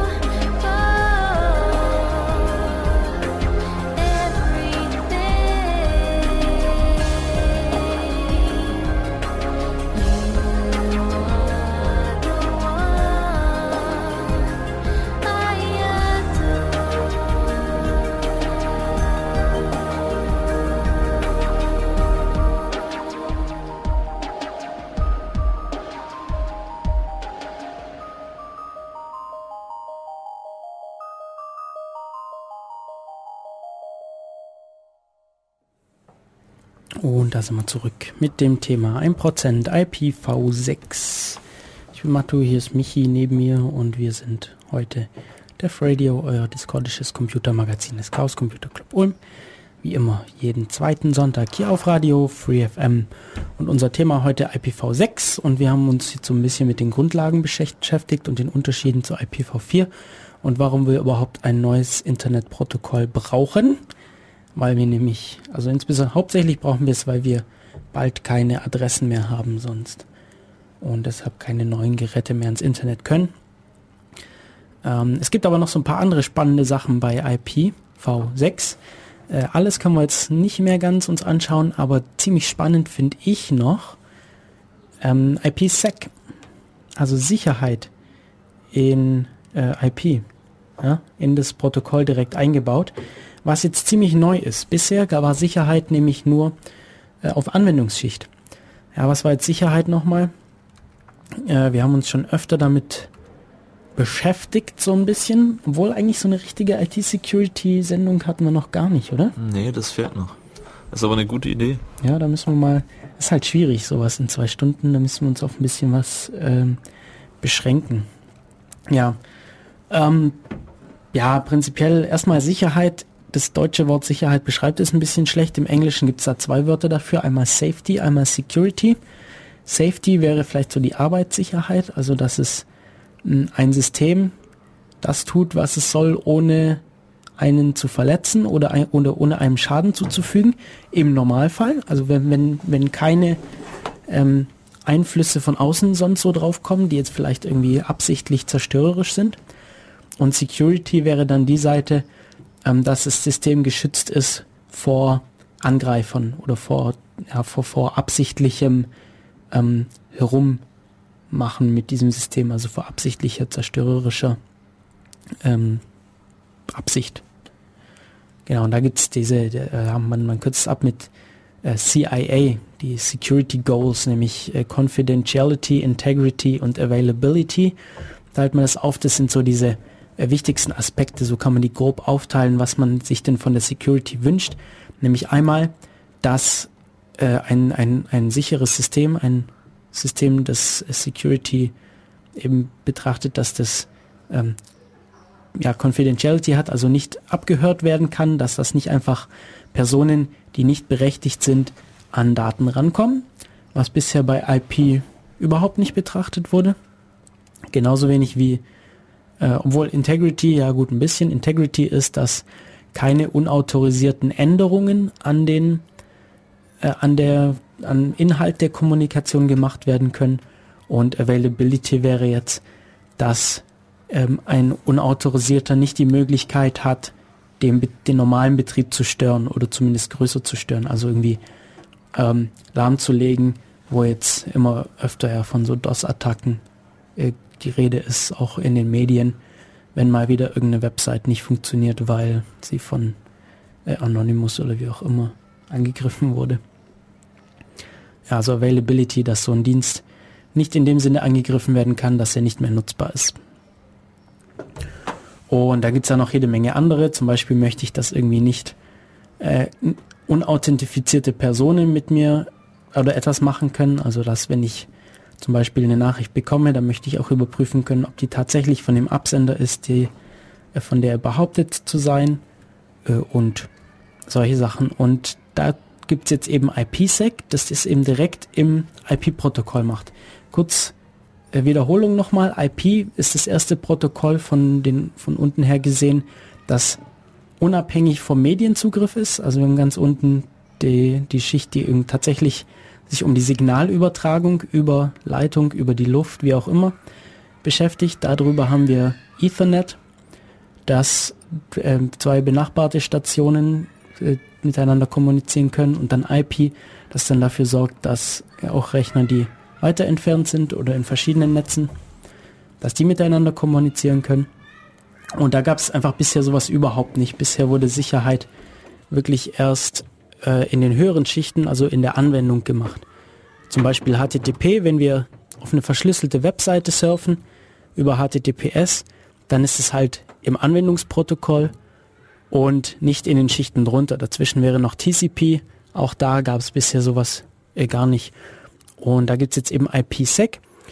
Und da gibt's verschiedene Ansätze. Zum Beispiel einmal IPsec mit Authenticated Header Transport Mode. Das macht jetzt keine Verschlüsselung, aber äh, Authentisierung. Also was macht es? Das, das macht, dass Pakete, IP-Pakete unterwegs nicht mehr verändert werden können, ohne dass es der Empfänger merkt. Also bisher war es möglich, dass eine Zwischenstation dieses Paket einfach nimmt, irgendwelche Daten da drin ändert und der Empfänger hatte keine Chance, das zu merken, außer man macht es auf höheren Protokollen. Aber wir sprechen jetzt von IP und drunter. Und äh, dieser Authenticated Header, der ist jetzt eben zuständig dafür, dass es nicht mehr geht. Und was dafür gemacht wird, ähm, da werden fast alle, fast alle äh, Header werden, ähm, ja, wird eine Checksumme drüber gebildet und zwischen die normalen IP-Header und den Payload, also den, die tatsächlichen Daten, wird, äh, wird, wird, diese, wird diese Überprüfung reingeschrieben. Also werden weitere Header reingeschrieben, die für diese Authentifizierung zuständig sind. Authentisi nee, Authentifizierung stimmt schon. Ähm, wie passiert es? Also wir berechnen über diese Header und über den Payload, also über die Daten, die wir transportieren, eine Jacksumme. Jacksumme, einfach eine kurze Zahl, mit der man überprüfen kann. Also man, der Empfänger kann dann Folgendes machen, der kann dann einfach über die entsprechenden Daten diese Checksumme nochmal berechnen und schauen, ob die die gleiche ist, wie die, die mitgeschickt wurde. Natürlich könnte da jetzt einfach ein Angreifer die verändern, deshalb wird diese Checksumme, die mitgeschickt wird, noch verschlüsselt. Ja, und da ist alles authentisiert, äh, außer den Headern, die sich ändern, im, ähm, während verschickt wird. Also IP-Header ändern sich ja zum Teil, wenn sie bei Routern vorbeikommen, dann müssen die die ändern. Zum Beispiel diese Lebenszeit, die wird ja immer kürzer. Äh, oder eventuell werden irgendwie äh, Fragmente oder wie auch immer kürzer. Ach genau, ich sehe gerade, wir sind ähm, bei dem Beispiel, das ich hier habe, das ist gar nicht IPv6, sondern das ist sogar äh, IPv4, aber für IPv6 gibt es auch. Ähm, und deshalb, das geht deshalb auch mit IPv6, weil das eben zwischen das Original, äh, zwischen den Header und, das, und die Originaldaten geschoben wird. Wenn es so dazwischen geschoben wird, deshalb ist, muss es nicht direkt im Protokoll mit drin sein, aber es wurde eben im Zuge von äh, IPv6 kam das auch auf. Ja, also das Beispiel, das ich hier habe, ich habe mich gerade gewundert, warum da Header Checksum steht, weil äh, die gibt's ja eigentlich bei IPv6 nicht mehr. Wolltest du was sagen? Du siehst so aus. Okay, Michi schweigt und äh, genießt die Vorlesung hier. Ah ja, lach schön. Ähm, hast du Fragen dazu? Habe ich das einigermaßen sinnvoll erklärt? Nee, ist alles klar. Kannst All- alles klar. Nächste Kannst, Folie. kannst du gleich so implementieren, oder? Setz dich nachher an deinen Rechner und programmierst ein Programm, das ist verwendet. Nee, also das wäre eben äh, IPsec mit Authenticated Header. Wie gesagt, keine Verschlüsselung, das heißt, jeder, der es unterwegs irgendwie an dieses Paket kommt, kann es mitlesen, aber ähm, man kann es nicht verändern, ohne dass es der Empfänger merkt. So, dann gibt's noch AHA Tunnel Mode. Und ähm, was der macht, hm, ja genau, was genau macht er jetzt eigentlich nochmal? Weil das war, glaube auch nur Authentifizierung. Da muss ich jetzt nochmal kurz äh, in den Artikel hier reinschauen, aus dem das stammt. Weil, soweit ich weiß, macht Authenticated Header keine Verschlüsselung. Da auf dem Bild sah das aber gerade so aus. Jetzt können wir noch mal kurz gucken. Ähm, also bisher hatte ich diesen ähm, Tunnel Mode. Nee, was habe ich gesagt? Habe ich Transport? Die Transport Mode hatte ich bisher. Also Authenticated Header Transport Mode. Und jetzt ist es im Tunnel Mode. Und ein Tunnel ist eigentlich immer sowas, wo irgendwelche Daten eingepackt werden ähm, am Anfang des Tunnels und am Ende des Tunnels wieder ausgepackt werden und danach wieder normal transportiert werden. Wie erklärt man das am besten? Es, es funktioniert tatsächlich wie ein richtiger Tunnel. Also auf der einen Seite kommt was rein, auf der anderen Seite kommt was raus und dazwischen sieht man nicht, was drin ist, so prinzipiell. Man sieht hier theoretisch schon, was drin ist, aber man muss nicht unbedingt. Mm, Und äh, hier funktioniert das halt so, dass im, im Transport-Mode, den ich gerade beschrieben habe, werden eben diese Header zwischen originale Payload und die alten Header gestopft. Und im Tunnel-Mode ist es so, dass das komplette alte Paket eingepackt wird mitsamt seinen Headern und wird in ein neues IPv4 oder IPv6 Paket eingepackt. Und ansonsten funktioniert es relativ ähnlich. Hier gibt es jetzt aber auch wieder äh, keinerlei Verschlüsselung. Verschlüsselung haben wir dann erst bei, wie heißt es nochmal? Muss hier kurz runter scrollen, wo wir waren. Ähm, na, da. Encapsulating Security Payload, genau so war das. ESP kurz. Und äh, das funktioniert jetzt wieder ein bisschen anders. Also es gibt diese beiden Sachen. Es gibt Authenticated Header in zwei verschiedenen Modi. Einmal, dass nur die Header ähm, und, die, und die Daten, die transportiert werden, authentisiert werden und dann verschickt werden oder im Tunnel Mode, wo eben das komplette Paket eingepackt wird in ein neues Paket. Und die gleichen Modi gibt es auch für ESP, also En- Encapsulated Security Payload. Ähm, da gibt es einmal die Möglichkeit, dass die, äh, die bei des Transport Mode, der dann auch wieder so ähnlich funktioniert, dann gibt es, da wird ja auch einfach das alte Payload wird eingepackt und entweder authentisiert oder verschlüsselt und oder verschlüsselt. Ähm, nur Authentisierung macht man damit eigentlich nicht, weil das geht ja schon mit dem AHA. Aber Verschlüsselung alleine würde zum Beispiel gehen. Und auch hier gibt es den so einen Tunnel Mode, wo das komplette alte Paket eingepackt wird. Äh, und der Vorteil von ESP ist, dass man jetzt nicht unterscheiden kann, ob es in Tunnel Mode oder im Transport Mode ist. Das sieht man dem Paket von außen äh, gar nicht an. Ja, und äh, das wären eben zum Beispiel äh, Security-Mechanismen des äh, IPsec. Da haben wir jetzt leider ein bisschen wenig Zeit, uns darüber zu unterhalten, sonst hätten wir das vielleicht noch ein bisschen ausführlicher und verständlicher machen können. Ähm, ich setze aber den Link zu dem Artikel, von, äh, von dem ich mir das beigebracht habe. Dann könnt ihr das da auch nochmal nachschauen, falls euch das genauer interessiert. Hast du gerade noch Fragen dazu? Wo schaust du allgemein nach? Was sind Ressourcen zu so einem Thema? Ja, also hier ist es eben von äh, unixwitz.net, also unixwiz.net. Die haben da sehr interessante Artikel, So gerade zu solchen Themen. Unix Wizard oder Das ist eine gute Frage, woher das kommt. Das können wir mal nachschauen. das wäre jetzt meine erste Assoziation. Assoziation.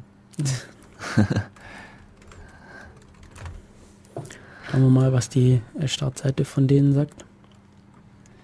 na, na, na. Äh, nö. Also ist die Website von Steve Friedel, Software and Network Security Consultant in Southern California. Also von einem ja, Netzwerk Sicherheitsspezialisten aus Kalifornien. Ja. Wahrscheinlich steht es irgendwie für sowas. Alles klar, wir sind dann jetzt so langsam auch schon am Ende. Gibt es noch irgendwas, was du gern hören würdest? Hast du in die RFCs mal reingeschaut? Ein bisschen, ja. Zum Beispiel der, ähm, die sind eigentlich ganz nett, die sind gar nicht, also zum, viele sind gar nicht so riesig. Zum Beispiel den von, äh, den Jumbogramm, den habe ich mir mal angeschaut. Da ist ganz gut beschrieben, wie die funktionieren. Ähm, auswendig fallen mir die anderen gerade nicht ein. Ja, aber es wurde doch einiges vereinfacht und äh, eigentlich ganz nett gelungen, wie ich finde, IPv6. Ich würde es auch sehr gerne, ja, vielleicht können wir darüber noch kurz quatschen. Ähm, ich, ich möchte seit einiger Zeit schon das im Heimnetz zum Laufen kriegen. Bisher läuft es noch nicht.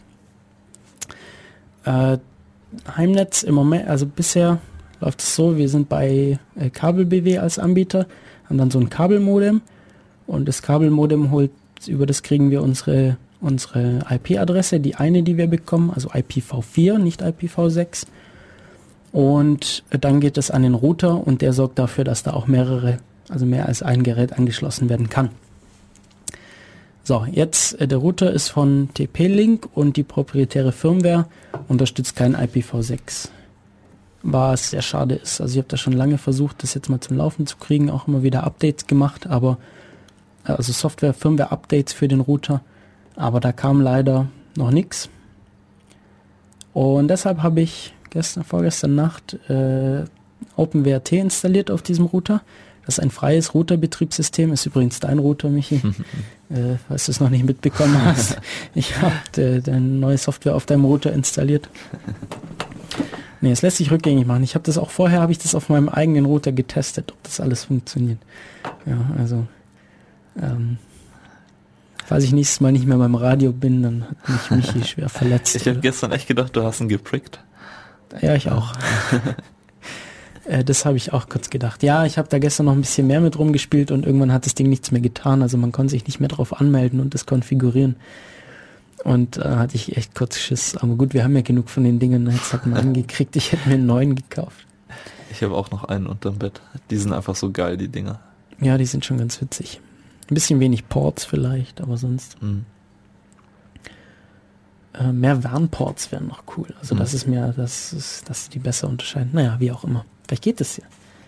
Wenn man Switches drin, hm, ja, kann man auf jeden Fall witzige Sachen mitmachen äh, mit diesen Routern. Ähm, genau, und ähm, da läuft jetzt noch kein IPv6, aber es ist jetzt auf jeden Fall mal möglich mit dieser freien Firmware. Nämlich, also Firm, ja, OpenWrt ist eben Betriebssystem auf Linux basierend mh, für Router, das auf verschiedenen Routern läuft. Wen das interessiert, openwrt.org, da gibt es auch Listen, was für Router unterstützt werden und so weiter und so fort. Und das ist eigentlich ganz cool. Hab ich gestern auch einen Blog-Eintrag drüber geschrieben bei IO Exception. Kann man auch mal wieder Werbung für machen. ioexception.de ist ein Blog von verschiedenen Ulmer Informatikstudenten und Studentinnen. Hoffentlich bald. Ähm, da schreiben wir halt so alles mögliche Zeug und da habe ich auch einen kurzen Eintrag drüber äh, geschrieben. Da findet ihr auch die ganzen Links. Ging schnell, also ich hatte noch gar nichts mit OpenWrt zu tun, bevor ich mir das angeschaut habe und habe dann irgendwie in anderthalb Stunden habe ich ein komplettes Netzwerk mit zwei Routern und WLAN und allem möglichen am Laufen gehabt. Mhm. Wir, Mhm. müssen, wir müssen echt schauen, dass da mehr Mädels mit bloggen. Ich habe mir das gerade überlegt. Ich, es gibt halt voll viele eigentlich, die was schreiben könnten. Ja. Ja, Hier Fragen die wir mal Kate rum. mal anhauen, die Juliane. Hm. ja, Ja. Gerade zur Programmierstarthilfe zum Beispiel könnte die Juliane voll gut was schreiben. ja, stimmt. Hm. Da müssen wir mal anfragen. Ja, fällt dir noch was ein? Nope. noch was wissen. Dann äh, hören wir uns in zwei Wochen wieder, wobei da wir zwei nicht da sind. Also Michi, du und ich. Wir sind in Schottland. Wir sind in Müssen uns Schottland. noch überlegen, wie wir das managen. Ja, vielleicht können wir hier anrufen oder so, falls hier jemand sich ins Studio bequemen möchte. Wir haben auch überlegt, den Handy Recorder mitzunehmen nach Schottland und dann dort eine Sendung aufzuzeichnen. Ja, so ziemlich aufwendig ist die dann zu schneiden. Also das haben wir ja vom Aber letztes Jahr in Berlin gemacht. vielleicht ja könnte übelst man's- aufwendig. Also nachschneiden. Nach der Zeit in Schottland. Ja, das können wir auf jeden Fall machen. Das wäre vielleicht ganz cool. Mitnehmen und ab und zu halt, weiß nicht. Ja, sowas können wir natürlich machen. Ja. Ja, da sind wir auf jeden Fall die nächsten beiden Sendungen nicht da. Hm. Äh, wir wünschen euch aber trotzdem viel Spaß. Es wird trotzdem Def Radio geben, bin ich mir ziemlich sicher. Jo. Wir kümmern uns darum. Ja, wenn es nichts mehr gibt, dann verabschieden wir uns jetzt. Ähm, ich hoffe, es war einigermaßen verständlich, was wir heute erzählt haben zu ein bisschen IPv6. Und ja, wir alle hören uns wieder im September und ihr hört hoffentlich trotzdem noch die beiden Sendungen diesen Monat. Bis bald. Ciao. Bis dann. Ciao.